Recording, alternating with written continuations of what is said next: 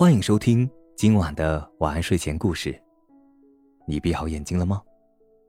今晚的故事是《大笨狼上学》。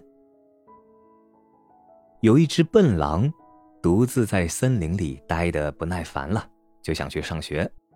学校里有那么多的小朋友，一定会很好玩。笨狼来到学校，坐在小朋友们中间，听老师讲课。第一课。老师教大家学习词语。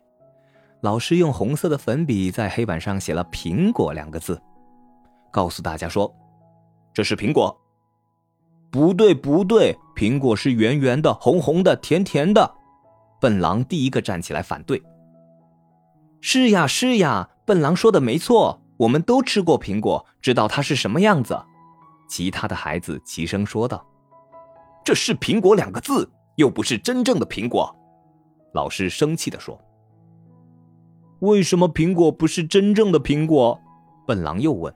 “是呀，是呀，又不是真正的苹果，我们学了又有什么用呢？”别的孩子又齐声说道。“哎呀，跟你们说不清楚，我们不学词语了，我们还是讲故事吧。”老师说道。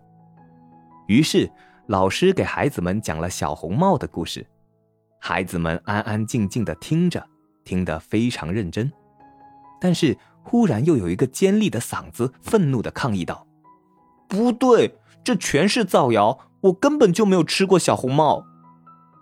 也许是你爸爸干的。”一个小朋友说：“我爸爸不会干这种事。”也许是你爷爷，也可能是你太爷爷。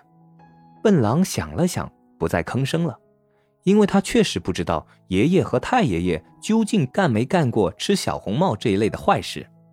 老师本想告诉笨狼，故事并不一定都是真的，又怕他不明白，老师就说：“啊，好了好了啊，现在也不讲故事了，我们去上体育课吧。”笨狼和小朋友们来到大操场，在跑道上排好了队伍，老师让大家跑步，谁跑得最快，谁就是体育最好的学生。